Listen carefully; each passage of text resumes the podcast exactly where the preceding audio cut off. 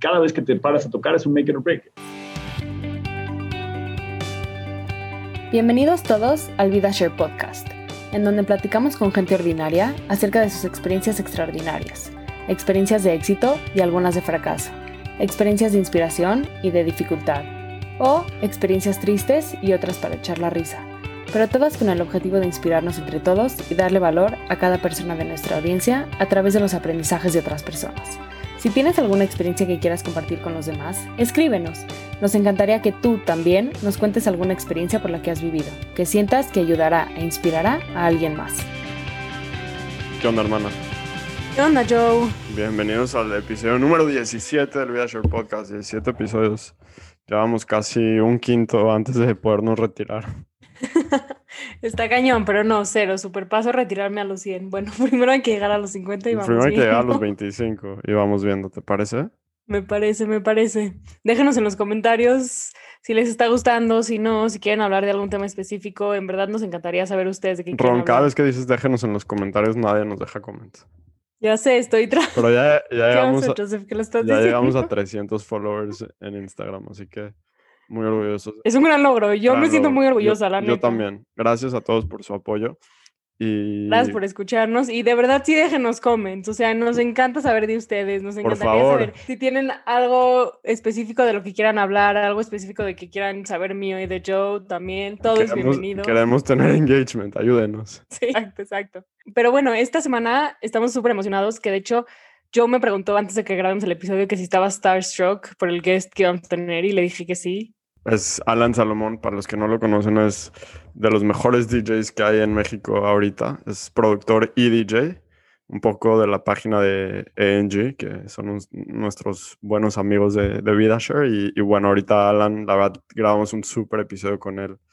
nos platicó historias de qué es ser DJ, cómo empezó a hacer música, eh, y la verdad tiene una energía increíble él, así que no, no, se pierdan el episodio, creo que la van a Le súper, estoy segura que sí. Y pues bueno, la verdad, muchas gracias como siempre por escucharnos y vamos a empezar con la musiquita padre.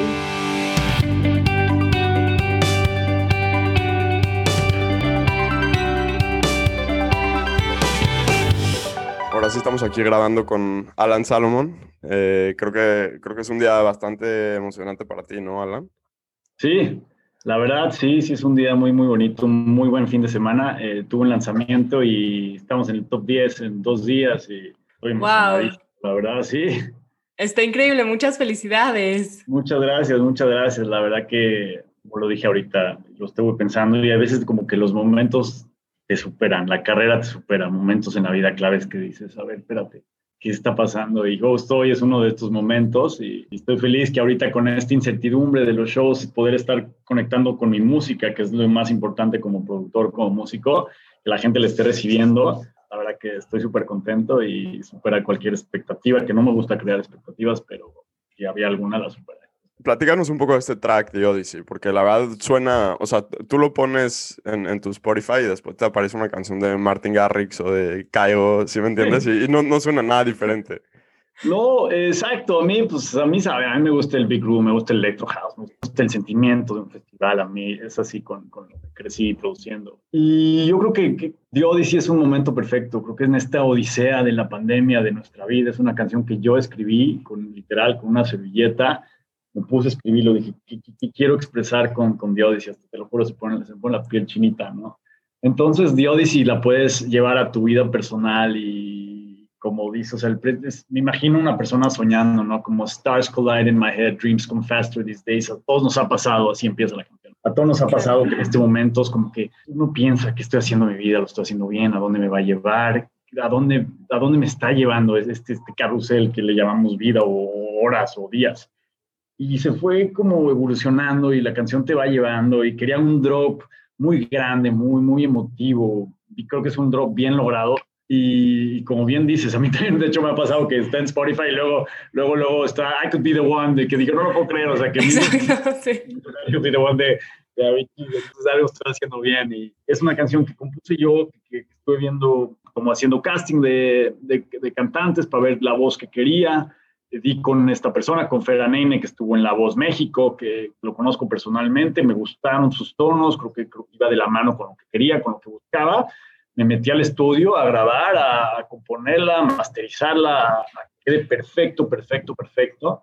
Después de ir, a, ir y venir con varias disqueras, una me propuso algo que, me hizo sentido y estamos ahorita con Pyro Records, que es una disquera alemana, es la primera vez que trabajo con ellos y me dieron mucha libertad de, a mí de, con el track, de, con el mismo arte. Entonces fue una, un track que realmente me involucré muchísimo. Tú ves el arte, la catamarán o el arte, sea, es un crucero, no sé, es un arte que yo decidí, que yo, yo estuve encima de, de, todo, ¿no? Me quise involucrar mucho, es mi primera canción del año, entonces es tu claro, hay que darle con todo. del 2021, definitivamente, pero también te quería preguntar, el 2020, eh, me imagino cambió muchas cosas, ¿no? O sea, tú como DJ estás acostumbrado a estar tocando en antros, etcétera, pero ¿agarraste alguna, no inspiración, pero a lo mejor el 2020, que a lo mejor fue menos de estar afuera tocando, te, ayudó a producir mejor música, claro. dirías?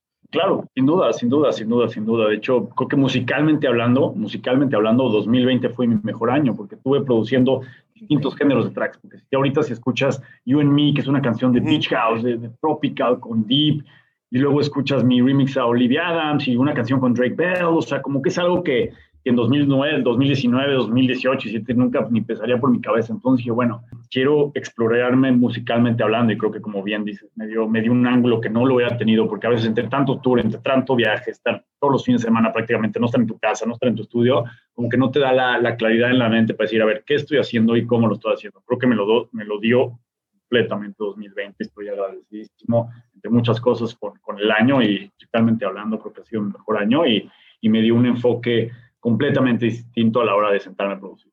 No, y sí se nota. Este, estaba escuchando en una de las entrevistas pasadas que te han hecho que hablas mucho de los sentimientos, ¿no? Que le metes a la música y que eres una persona que le gustan los sentimientos fuertes. Y creo que eso es algo que sí se logra ver a través de la música.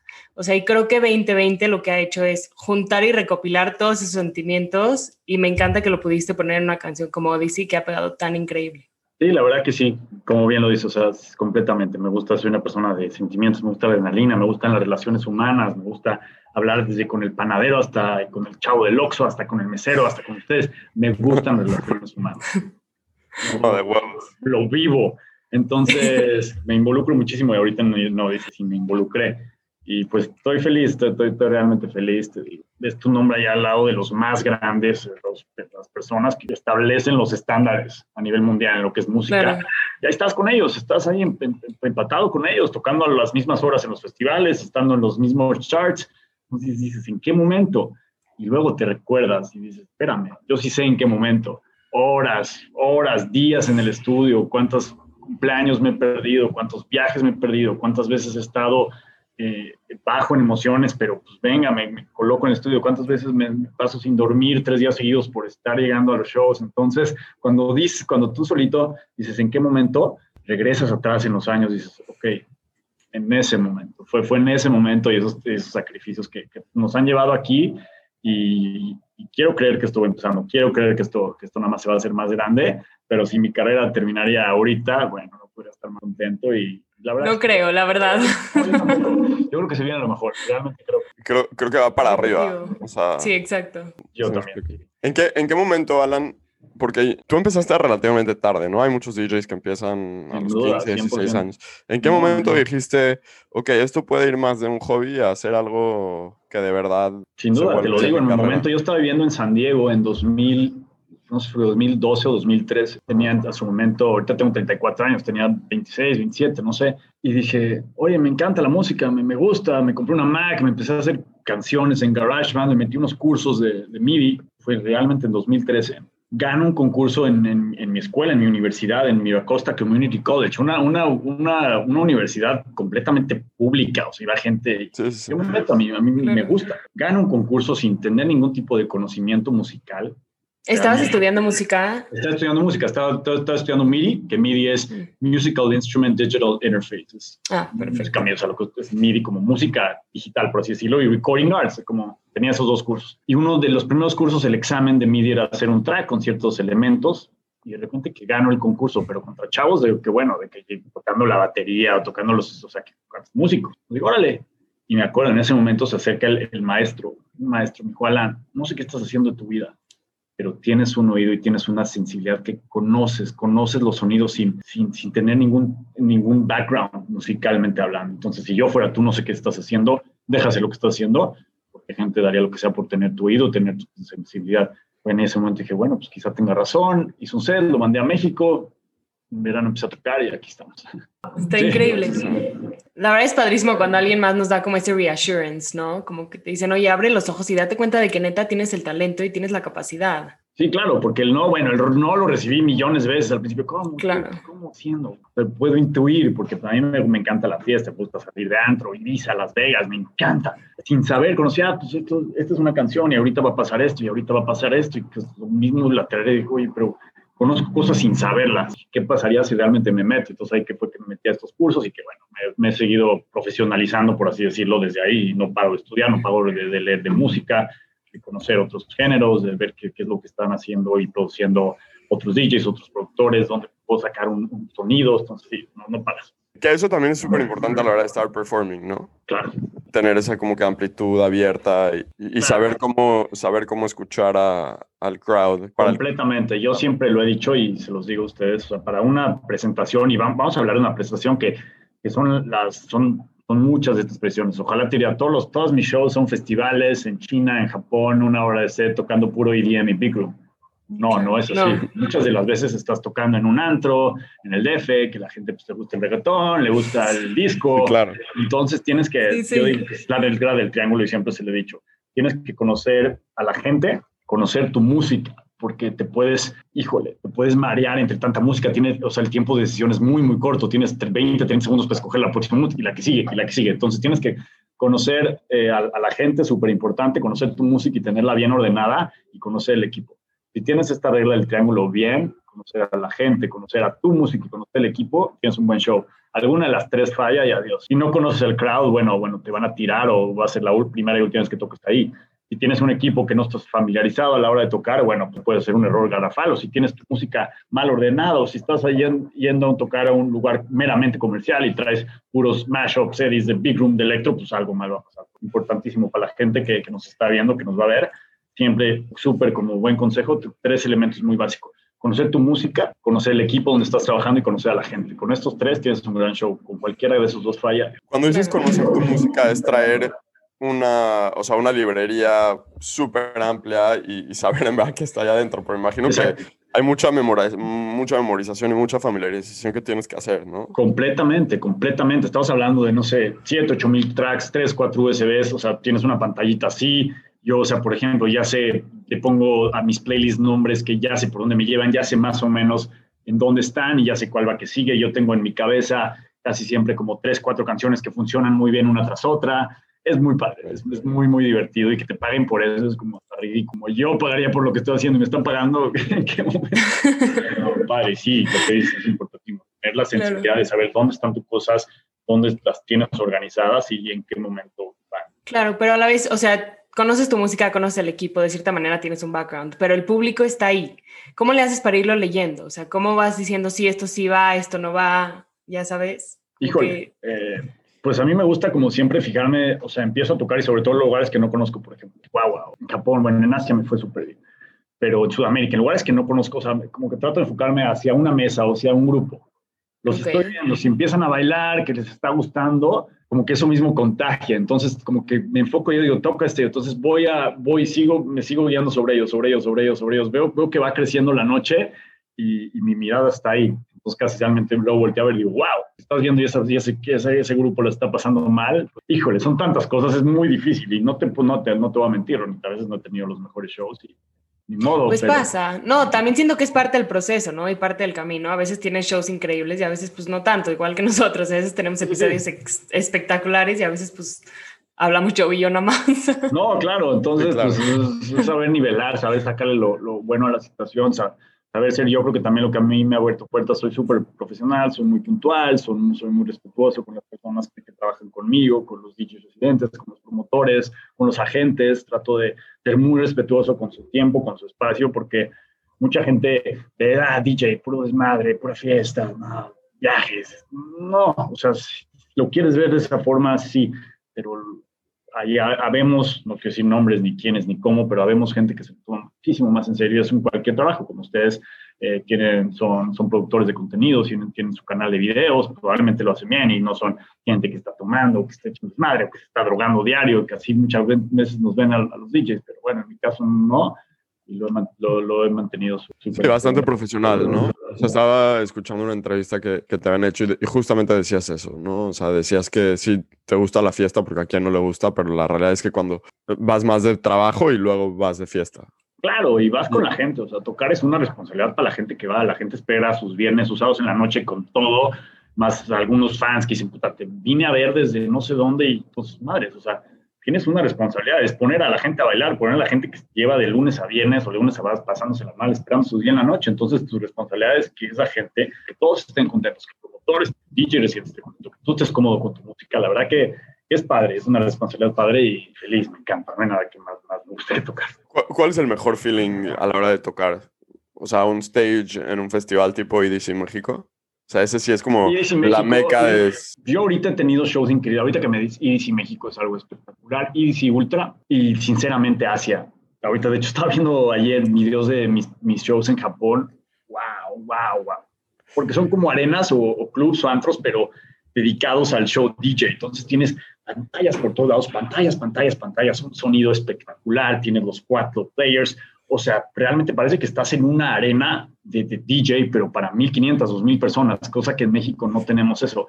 Entonces, para mí eso y China sobre todo, estás tocando en un antro que hay tiburones ahí en peceras. Sí, qué locura, no se puede comparar con nada. No, no, no, con nada. Y luego es difícil porque una semana después, dos semanas después, estás en México, en un lugar pues como el de todos. Entonces, es lo padre, es lo padre. No, hay, no hay shows malos, hay unos mejor que otros, pero para mí Meca y sí, Ultra sin duda, no me gustaría decidir entre uno y otro, los dos tengo excelentes relaciones con, con ambas compañías y, y, Asia, porque en Asia realmente adquieren tu música, en Asia son sets cortos, son sets de, pura electrónica, entonces no estás preocupado que, que, si, que si traes la nueva de J Balvin, entonces... claro.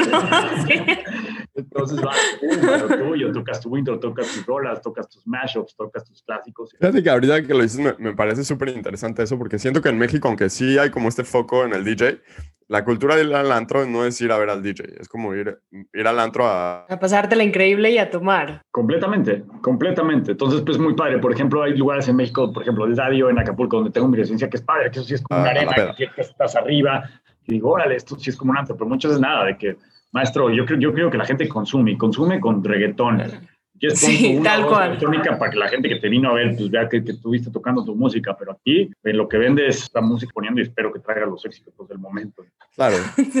Claro. Y, el, top ten de reggaetón. Sí, entonces es jugar con, con, eso y saber hasta qué punto eres el artista con, con con su proyecto, con su música y hasta qué momento pues también eres el, chavo, ¿no? El ser humano que, que, le está poniendo la música a los otros seres humanos que vienen aquí a bailar. Tampoco, yo no soy un cuate muy, muy, muy clavado y no, no, mira, te entiendo, ¿no? Si no me dedicaría a otra cosa, sería de artista de sillas o que, que, que, aquí me empapo con la gente y yo me, me nutro de, de, su energía, entonces tiene que estar al tope, la, arriba la de los dos. Claro, eso está increíble. Pero además, o sea, siento que además de ser DJ, lo cual es ya un accomplishment gigante per se.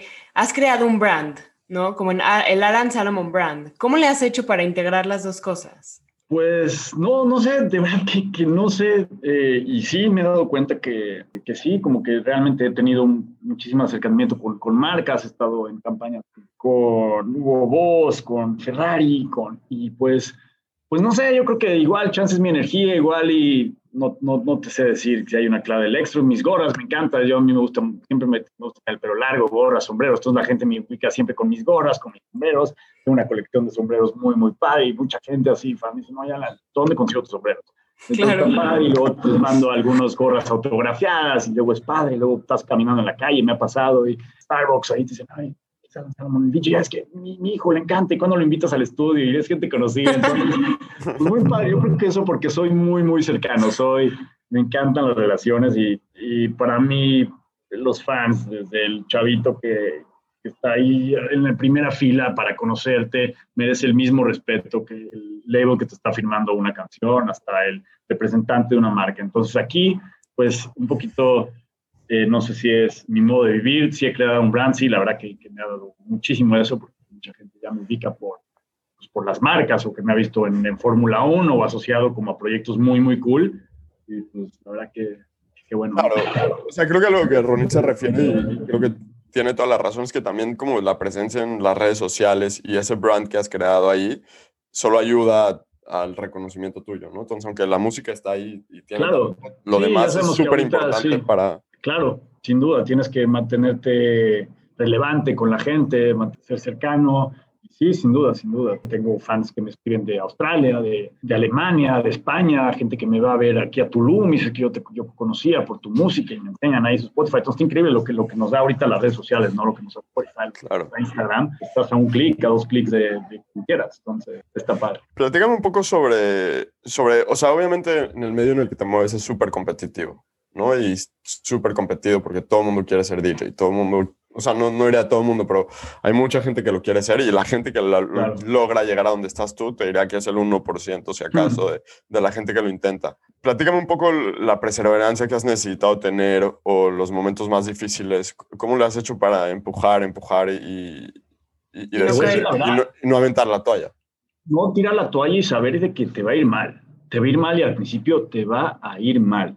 Entonces, lo primero es llegar preparado a tu oportunidad. Como tú bien dices, ahorita todo el mundo quiere ser DJ. Como que de cierta forma, a uno que se dedica profesionalmente a, a esto, igual con ustedes que han hablado, que conocen, es hasta como, oye, esta es una, una- como que es una profesión real, no cualquiera, o sea, es como decir, yo hoy quiero ser doctor, voy a ser doctor. Es como, oye, hay, hay, hay elementos que se tienen que estudiar, que se tienen que profesionalizar. Entonces, yo creo que este es un sentimiento compartido de, de los que nos dedicamos profesionalmente a esto y elevamos los estándares, como, oye, za- zapatero a sus zapatos, cada quien en lo suyo, lo ven muy padre porque ven las atenciones, las consolas, las mujeres, el desmadre. Sí, todo ve súper glamuroso. Exacto, no, no es eso, y no siempre es así. Entonces, yo digo que esto, perseverancia y lo que te diría yo, la gente que realmente quiere dedicarse a esto, no crea que, que estar que, que en un story en Instagram y ahí al lado de la cabina eso los va a llevar a ser DJs. No, no, no, para nada. Los invito, se metan bien al funcionamiento de una consola, que se metan bien a cómo componer un track y luego que piensen en ser DJ, porque también oportunidades, sobre todo en este mundo, hay muy pocas, contadas, con una mano igual y con dos, tres dedos. Entonces, si realmente lo quieren, que lleguen preparados para que el día que tengan la oportunidad lo, lo hagan lo hagan bien. ¿Por qué? Porque en el tema del DJ, hablo de DJ, no, no, no necesariamente que de producción, que es mucho más difícil producir, mucho más. Pero en el tema del DJ, el margen de error es así, es mínimo, es mínimo. Te estoy hablando de milisegundos, que una mala mezcla la puedes identificar y puede ser que fue realmente dos milisegundos o tres milisegundos.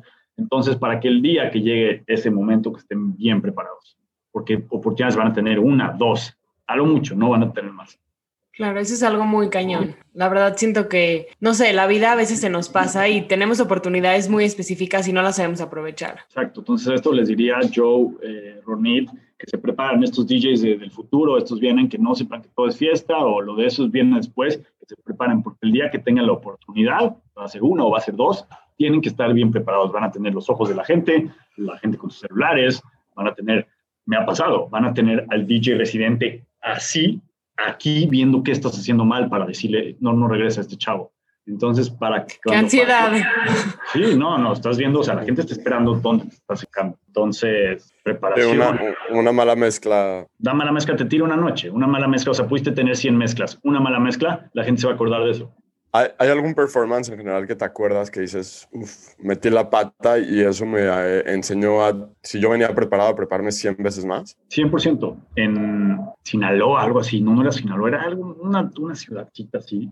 Y yo llegué, pues igual, con todo, con mi música, con mi show, y estaba llegando como un pueblillo que dije, oye, pero esta gente realmente quiere, quiere cumbias, quiere baladas, que ni siquiera tengo esa música. Entonces ahí me faltó encontrar mi música hasta que el momento que terminé el show, yo dije, hoy no tuve un buen show, sin duda, hoy no tuve un buen show y se habló y eso me ayudó muchísimo. Entonces ahí dije lo de la música, tengo que estar preparado de todo. Tengo que estudiar al lugar que voy, tengo que saber el tipo de gente que va, tengo que meterme a sus redes, tengo que hablar con gente que ha tocado y no lo hice. Dije, ah, pues yo me llego, me paro Alan Salomón, fuck man, Nel, no es así. Se acostumbren a lo que yo pongo. Exactamente, y no, es, gracias a Dios con el tiempo, pues, pues vas agarrando callo, ¿no? Vas agarrando Por cómo, vas agarrando cómo llevar la noche, y sinceramente eso tiene ya años. Yo me lancé a tocar, yo me acuerdo cuando empezaba a tocar, los, mis primeros shows, realmente llevaba una hoja que era mi playlist con, con mano y pluma, y le ponía entre qué segundo y qué segundo iba la otra canción, sin saber Wow. qué estaba haciendo. Y luego quién la otra canción, y luego cuál iba la otra canción, así, o sea, literal, tenía una hoja aquí con la otra. Y realmente, wow, o sea, no, espérate, espérate, y me llegué, me, me instalé en los monstruos que eran las CDJs.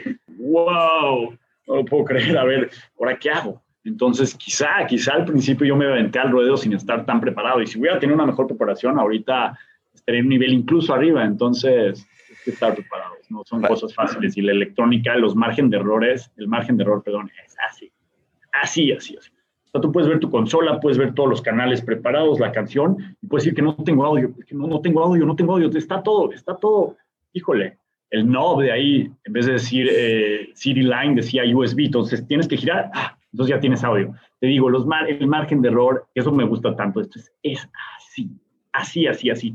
Hay miles de formas de que un show o una canción te salga mal, miles, y hay una que es la buena, una. Entonces es, es llegar a esa una, tanto como a la hora de producir un track como a la hora de, de tocar en, en un festival o en, en un antro. Entonces eso es lo que me encanta, el margen de error que es así. Sí, que a la vez un margen de error tan pequeño, pues te genera, uno, presión, que necesitas saber que tienes que estar on top of your game, y dos, pues la adrenalina, ¿no? Que todos vivimos por la adrenalina. Completamente, completamente. Ahí sí, bueno, entran las, obviamente cada quien tiene sus cábalas, puta, yo siempre me sacudo, vámonos, pum, pam. Pero luego está muy chistoso porque digo el Shema rapidísimo, pero luego como que yo mismo digo, no, creo que Dios tiene cosas más importantes que hacer. Digo, no, no, no, eso no, ah, no, venga, ve, pum, pum, pum, vámonos. Entonces cada quien tiene sus cábalas, esas son las mías. y, no. Qué bueno, que, la verdad qué bueno que, que las tengas porque también le da seriedad a lo que estás haciendo y también sabes que, que you're not above it, ¿sí me entiendes? Que de repente... No, claro, y he visto a gente, chavos, que llegan, o sea, en su rider, camioneta blindada, eh, seguridad, y a mí de repente me, me marcan, me dicen, nada, vas a querer tu camioneta, y tú dije, no, no, ¿cómo, ¿cómo crees? ¿Cómo creo de qué? ¿Cuántas botellas quieras? Dije, si quieres una, y casi siempre voy o con, con Nabil o con, con cuates, pero si no, le digo, ¿sabes qué? Ni abras una botella, dame, pues, te pido tragos. ¿Cómo crees, Alan? Te traemos dos de Moet, tú no. Le digo, no, no, no, espérate, espérate. No, no, a ver, yo, no, yo no necesito este lujo. Yo vengo aquí a trabajar, maestro. Cuando la gente va a trabajar de abogados, de arquitectos, no estoy seguro que les ponen caviar o algo. Es, brother, trabajar aquí, yo estoy yendo a trabajar. Lo demás es extra y si quieres al final, pero ahorita no. Llegas a la oficina y te ofrecen... A la corte, ¿no? Las botellas de Moet. Sí, Sí. sí, sí, como por qué. La verdad que. No, es- tiene sentido. Pero sí, sí tomas de repente mientras... Sí, estás claro, me encanta, tomo y claro, porque la, la tomada te da la verdad la sensibilidad de estar ahí, Claro, sobre todo en shows de, de antro, sobre todo te, te da ahí el feeling. Cuando es festival, no, cuando es festival para nada. No, pero cuando es tu feeling de antro hasta está raro, porque la gente está tomando, tomando y si tú estás ahí todo sobrio, pues Sí, no. no estás todo tieso, sí. No, no, no, tú sí, sí tomo, pero saber hasta qué momento, porque igual aquí sabemos que si tomas o cualquier otra cosa, pues, tus, tus movimientos no son igual de, de accurate. Entonces, estamos hablando de que estás usando tus manos todo el tiempo, Claro. tus oídos, tus pies para... Sí, para tienes- o sea, tienes que-. Tienes que... Tienes que saber Sí, cuánto le echas al, al tequila y saber cuándo ya son de agua y nada más brindas para hacerte güey. Claro. Esos shots de agua de verdad salvan vidas. Uh, Ronita es la experta en esos shots de agua. Ya haciendo esos shots de agua desde... No me balcones, Joseph. No, lo que te, lo que te quería eh, o sea, decir un poco es que me recuerda un poco ahorita lo que dices entre producir tracks y al mismo tiempo ser DJ. Si- Siento que es un poco como el béisbol. O sea, estás jugando el mismo deporte, pero tienes que batear y fildear al mismo tiempo. ¿sí Claro. entiendes? Y, y son dos cosas que están relacionadas, pero creo que también el beneficio de que seas un buen DJ te ayuda porque el día que produces un track vas a tener más reconocimiento.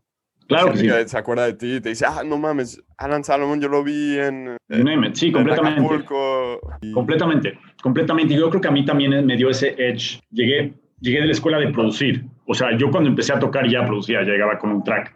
Entonces te da otro enfoque y sí te pone como one step above, porque DJ, pues yo te puedo enseñar a, a mezclar yo en seis horas, ocho horas. Ok. Producir, híjole, no es lo mismo sentarte enfrente de una consola, de una computadora, de un teclado. A ver, haz un track, Claro. por favor. Definitivamente. Pero, pero no nada más eso, también también es ese como sentimiento de decir, o sea, a lo mejor ser DJ y estar en la, eh, de gira y estar eh, yendo a antros y yendo a antros, a lo mejor no es lo más glamuroso que hay, ¿sí me entiendes?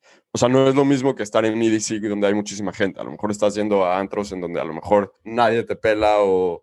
Claro, y eso, eso te... Y, eso, te, eso te, por supuesto, eso, eso te inyecta, eso es...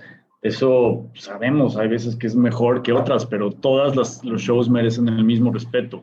Y el mismo güey que se fue, que se está tomando una cuba en la barra viéndote en Torreón, merece el mismo respeto que el brother que pagó su VIP de EDC te está viendo ahí en primera fila. Entonces, es saber, reconocer los momentos de cada show y saber que todos merecen el mismo respeto, que todos merecen el mismo profesionalismo, porque somos humanos, ¿no? Y estamos aquí para, recibir lo mejor. Y si alguien tuvo la, la audacia de contratarme, ya sea un festival grande, ya sea en China o ya sea aquí en México, pues todos merecen el mismo respeto. Claro, y no nada más eso, también el día que sacas un track, toda la gente que te vio en Torreón, a lo mejor van a ser gente que escucha tu track. Exacto. ¿Sí me entiendes? Exacto, que eso la verdad ha sido muy padre. O sea, creo que ya ahorita en, este momento de mi carrera me emociona más o me gusta más poder hablar de mis tracks, y la gente me reconozca en la calle y me diga, hey, me encanta You and Me, es que me encanta. ¿Esta es tuya? Sí. A que me digan, ay, tocaste muy, muy padre. Qué, padre ese mashup de J Balvin con Maluma. Sí. No soy yo. Entonces. no, qué chingón. Qué chingón. La verdad, felicidades por, por dónde estás ahorita. ¿eh? La verdad, y, la energía que tienes. Creo que yo no te he visto tocar como DJ personalmente en ningún lado, pero la energía que tienes eh, se nota que se traduce al éxito cuando estás en el boot y también se nota en las canciones que, que has Gracias, Joe. Gracias, man. Y cuéntanos así una historia, ya sabes, que estuviste como starstruck que dijiste, wow, no puedo creer que tengo a esta persona enfrente. No lo puedo creer que me digas, Ronnie, me vas a poner de malas. Nada, te lo digo en un segundo. En un segundo te lo diga. Estaba tocando en IMF, en INF en Guatemala, es el festival más grande de Guatemala, el Fire Music Festival, main stage, pum, con todo, ¿no? Wow. Steve Aoki, de repente, ¿quién está ahí? Mi ídolo de ídolos, Don Diablo. Yo era de, está ahí Don Diablo, fue que, hey, what's up, bro? Uh, nice to meet you, I'm a big fan of yours. Can I take a quick picture, please? Just picture? Yeah, fuck, man, of course me tomo una foto, me quedo ahí como feliz, feliz, feliz, no lo puedo creer, no lo puedo creer. Literal, camino para, o sea, a alejarme de él, empiezo a correr como loco, a brincar como loco. De repente, 10 minutos después, estoy viendo su set, yo lo saludé, mi celular, no, no, no, mi celular, el de la, no, el de la foto, el que a tomar la foto, adiós. Entonces, no, no. todo, o sea, está ahí platicando con Don Diablo, que él, yo lo conozco desde Starlight, ahí mi Don Diablo. Yo estuve platicando con mi esposa, yo así, yo dije, no, como este güey ya es mi amigo, este güey es mi amigo, me tomé una foto con él ya.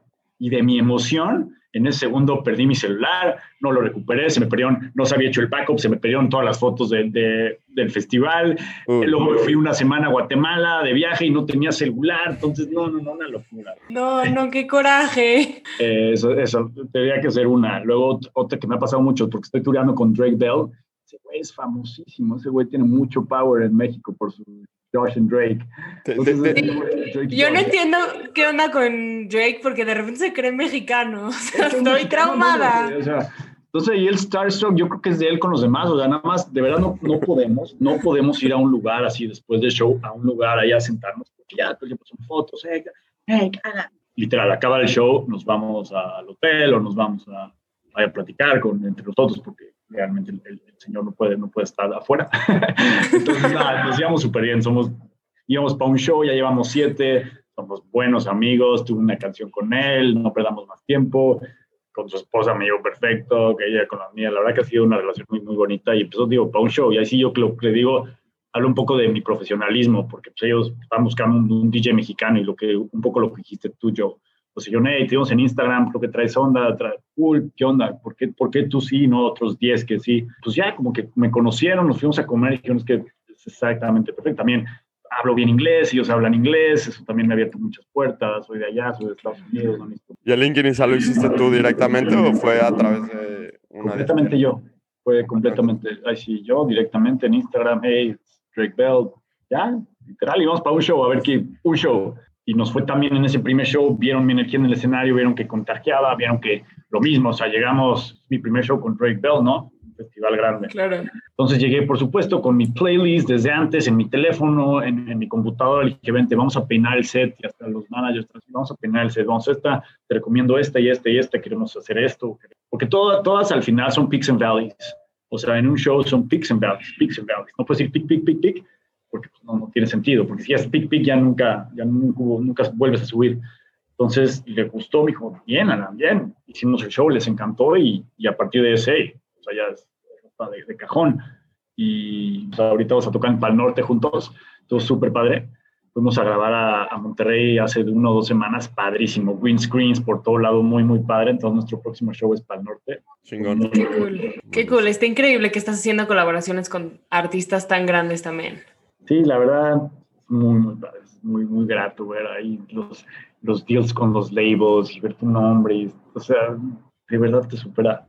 Pero pues qué padre, ¿no? Siempre los pies en la tierra, saber que, que es padre y saber que la vida puede acabarse mañana. Se y, no, pero se nota claro. que tienes ese humbleness. No, no, sé, sí. no sé cómo explicártelo. Me, me, da ese vibe, ¿no? O sea, de que no importa el éxito, etcétera. Siento que eres el güey que le echa las, los mismos huevos a, a, tocar en un antrito que... 100%. Y te voy a decir la neta, es más difícil tocar para 20, 30 personas que para 5 mil o 10 mil. Es mucho más difícil. Muchísimo más. Porque ahí sí la atención está de que, a ver, güey. Pues sí, creo que soy una persona, gusta estar en contacto con mis sentimientos y creo que todo es importante. ¿Cómo mides el éxito, Joe? ¿Qué es éxito? O sea, aparte es, ¿qué vamos con, con, con, el éxito? Entonces me gusta nada más, para mí, que me esté diciendo, me gustó mucho The Odyssey, va con tu tipo de música. Se, me, me, la están recomendando con, con, con Avicii, con Kaigo, vientos. Para mí eso ya es éxito. Claro. Exacto, ¿no? Todo lo que más, pues es ganancia, pero para mí eso, ¡pum! Ya gané bueno, sí, ya estoy en el top 10 de lanzamientos, porque aparte tuvo como se lanzó el Radio Edit y el Extended Mix, va como lanzamiento. Entonces estuvimos en el top 10 de la semana, pero hace rato me metí a meter al track per se y ya estamos en el top 100 también. Entonces ves que a Calvin Harry, Coldplay, Alan Sano. Es como de que, Increíble, wow. sí. Es, es, es, como de que, what the fuck, man. O sea, qué cool, qué cool. Ya, qué se cool. vuelven experiencias que son priceless, literal. Exacto, exacto. Y luego te das cuenta que ya te estás empatando con ellos. O sea, en su momento, puta, eran mis ídolos, eh, mi mega ídolo y ahorita pues medio mi competencia porque toco al mismo tiempo que él en EDC y probablemente la gente se viera a ver hacer, entonces tengo que tener un valor agregado, lo mismo me pasó con Marshmallow, fuck man, a ver, voy a ver en ultra, ahí toco tarde, puta, qué chingón, toco a las 10 y media de la noche, wow, sí, güey. Y ahí está en el main stage. Exacto, entonces órale, entonces está, está padre. Y luego te vas, los vas conociendo y ya como que te van, te van viendo y te van conociendo. Me pasó con Dash Berlin, que es de como que, hey, what's yeah, Alan, eh, nos veo en Las Vegas, nos saludamos y, y, ya sabes, como que acaba siendo como padre que ya estás en the game. Ya te empiezas a mover adentro del mismo círculo, del mismo núcleo y ya te vuelves parte de. Exacto, llegar a ese núcleo, o sea, lo que tú dijiste, Joe, llegar a ese núcleo sí es difícil. O sea, tengo 17 canciones, tengo 7 años, he tocado en 3 continentes, he tenido más de 200 shows. Llegar ahí sí es difícil sí es difícil. Y ya que estás ahí, pues mantenerte y cada vez estar mejor, cada vez hacer mejor música, música de mayor calidad, te llegar a más gente y tus oportunidades que tienes las aprovechas. Porque ahorita te digo que estamos hablando de cuando empecé, pero si el día de mañana tengo un show en, en Argentina y me va mal, pues en Argentina ya no me van a querer. Entonces, saber que claro. este es un make it or break it, cada vez que te paras a tocar es un make it or break it. Claro, y no, y no el hecho de que toques ese núcleo significa que ahí vas a estar para siempre. Tienes que estar. No, de hecho, la presión sube porque te tienes que mantener ahí. Exactamente, exactamente. Y por supuesto que todos los festivales grandes y eso tienen a su gente que van checando y que a ver cómo van los escenarios, y a ver si gustó y tienen a sus streams, a ver qué tal las mezclas. Entonces, uno cree que ya te puedes sentar en tus laureles y no, para no, nada. Yo lo comparo con, a mí me encanta el fútbol, es que es como un futbolista, pues porque son lo que son Cristiano Ronaldo, Messi, que lo llevan haciendo 15 años y lo llevan haciendo cada bien cada fin de semana. Si no, pues ya, eh, un año eres bueno y en dos años ya la gente ni, ni, ni, se acuerda de ti. Entonces hay que mantenerse, mantenerse hasta allá arriba. Lo difícil no es llegar, es mantenerse. Totalmente de acuerdo. ¿Cómo le haces para lidiar con la presión? Porque me imagino que hay que hacer bastante presión. Me gusta hacer mucho ejercicio, me gusta correr, me gusta jugar fútbol, me gusta andar en patineta. Y los, por los tiempos que no estoy en mi ámbito musical, por así decirlo, ni oigo música. Me voy en el coche, música apagada, me gusta escuchar el sonido, bueno, ahorita estoy en la jungla, no estoy en Tulum, pero el sonido de Tulum, entonces me gustan los momentos que son fuera de la música, estar con mi bebita, con mi esposa, completamente alejado, completa, completa, completamente alejado para cuando, porque sabemos que pues, la, la energía tiene cierto nivel de energía y y se acaba, entonces es importante administrar esa energía. Entonces lo que hago con la presión es, los momentos que no estoy musicalmente hablando ahí, estoy completamente en lo mío, cosas que no tienen nada que ver con la música.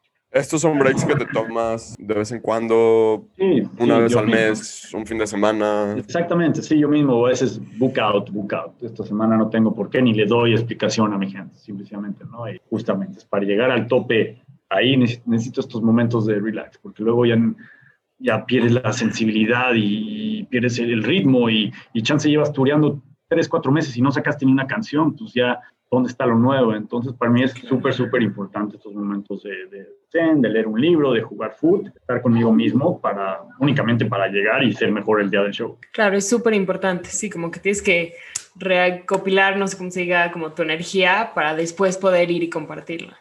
Exactamente, sí. Sí, lo que pasa es que tu vida, eh, como, o sea, on the road, llamémosla así, es súper como hectic y se puede volver así, ¿sí me entiendes? Nosotros, o sea, una persona normal que trabaja eh, de lunes a viernes, Sí. de 8 a 6 de la tarde, tiene ese fin de semana como espacio para tranquilizarse, relajarse, etcétera. No, aquí estás a deshoras, justo aquí los, el rush es el fin de semana y los otros días estás como para chill Exacto. down, estar en el estudio, estar viendo, planeando, planeando cómo, hacer, cómo, hacer, cómo hacer más y mejor. Siempre queremos más y mejor. Sí, necesitas estos momentos de tranquilidad, de, de serenidad, porque si no, te quema y no, no para llevarlo a un extremo mucho más, pero luego mucha gente se mete en problemas de drogas serios, luego gente mental health, porque la vida del tour te puede, te lleva a otros lados. A mí me pasó, por ejemplo, cuando estuve en China, estudiando tres, cuatro días y ya ni sabes ni bien qué onda y nadie, justamente me, me pasó de que tenía mi cartera, mi, mis llaves de, mi, de mis hoteles, que tuve tres hoteles en tres días, literal me fui a China cinco días, toqué tres, y llegué el último día, la gente no habla inglés y yo llorando porque no sabía cuál era mi, mi, mi número de cuarto ni cuál era mi tarjeta, entonces llegué llorando y le digo, oye, que no sé cuál es mi cuarto, ayúdenme, por favor, no, no sé cuál es mi cuarto, llegué hace ratito, ni siquiera ese check-in, como que vives muy rápido.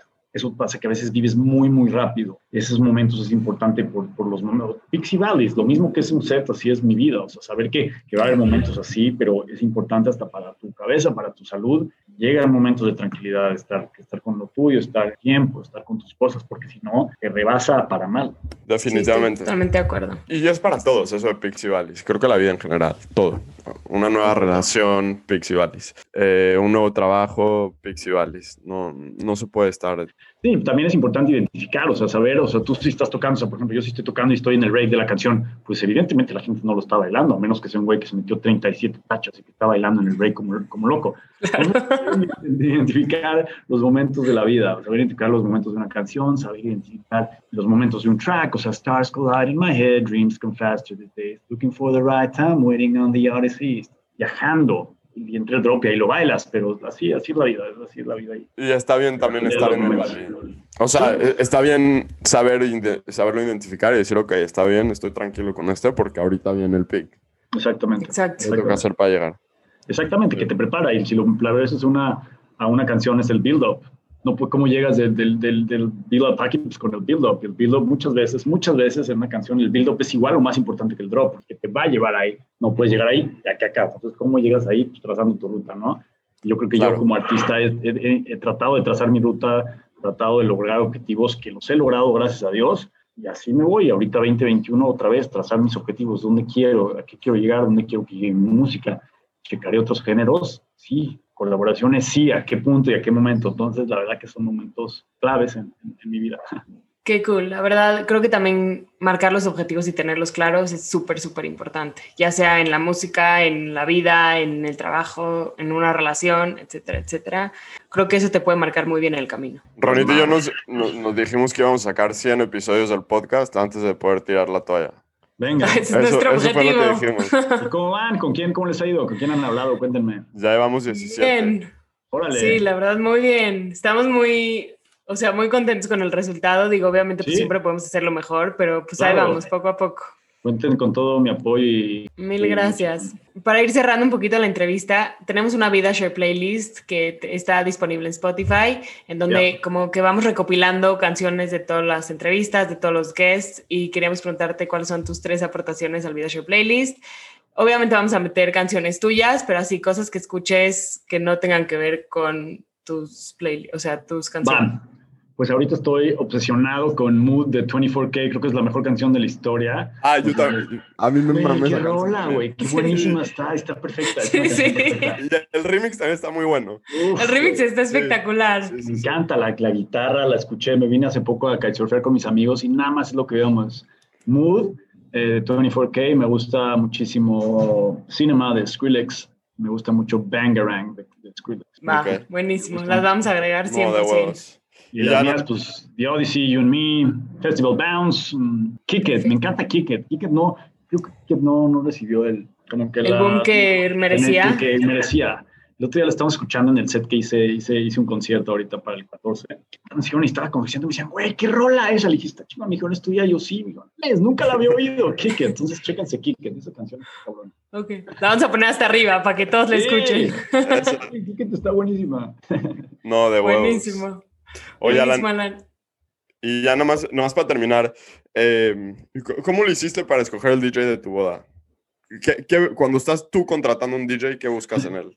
Eh, ahí sí que, que, que ponga la música, ahí sí fue de mi esposa. Entonces, eh, yo, yo quería, le dije, man, tienes que tener la, la pista caliente de, de 10 de la noche a 6 de la mañana. Y por supuesto que estén todo el equipo perfecto para que en el momento que yo en mi borrachera me suba a tocar, que esté todo perfecto. Alan, lo tienes. me enseñó su cero, dije, ok, me enseñó, me peinó rápido un poquito, vi el- el- más o menos el mood que traía para la noche, me batió, eh, me enseñó su voz, dije, adelante. De huevo.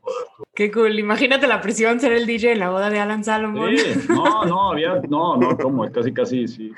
Para mí era súper importante, eso sí, para la gente que se va a casar, con todo, ojalá, que tengan eh, no nomás audio en, en la pista, sino en todos los lados, que se oiga bien, que puedes estar, porque muchas veces no vas a boda y no estás en la pista, estás tocando en tu mesa, entonces, o bailando en tu mesa, entonces se oiga bien por todos lados también. ¿no? Eh, Dato importante. Es un poco la misma presión que ser como el chofer del Checo Pérez. Exacto, exacto. Bueno, Alan, en verdad, muchísimas gracias por tu tiempo, ¿eh? Te lo agradecemos infinito y síguele dando. Este fue un episodio más del VidaShare Podcast. Muchas gracias a todos por escucharnos. Por favor, suscríbanse a nuestro podcast en Apple, Spotify y en YouTube y déjenos un review. En verdad, nos encanta escucharlos y nos ayuda un buen. Toda la música de Alan Salomón la pueden encontrar en Spotify, Apple Music y en todos, los- en todos lados donde se escucha música. Y no se olviden de descargar su nuevo track, The Odyssey. Y lo pueden encontrar en su cuenta de Instagram como arroba Alan Salomon. En VidaShare buscamos tener conversaciones con gente ordinaria que vive experiencias extraordinarias. Si te gustaría contarnos algo sobre ti y compartir tu historia con los demás, por favor no tengas pena en escribirnos por Instagram, arroba vidashare-podcast. Nos encantaría poder platicar contigo en nuestro siguiente episodio. Con mucho cariño y como siempre, el VidaShare Team.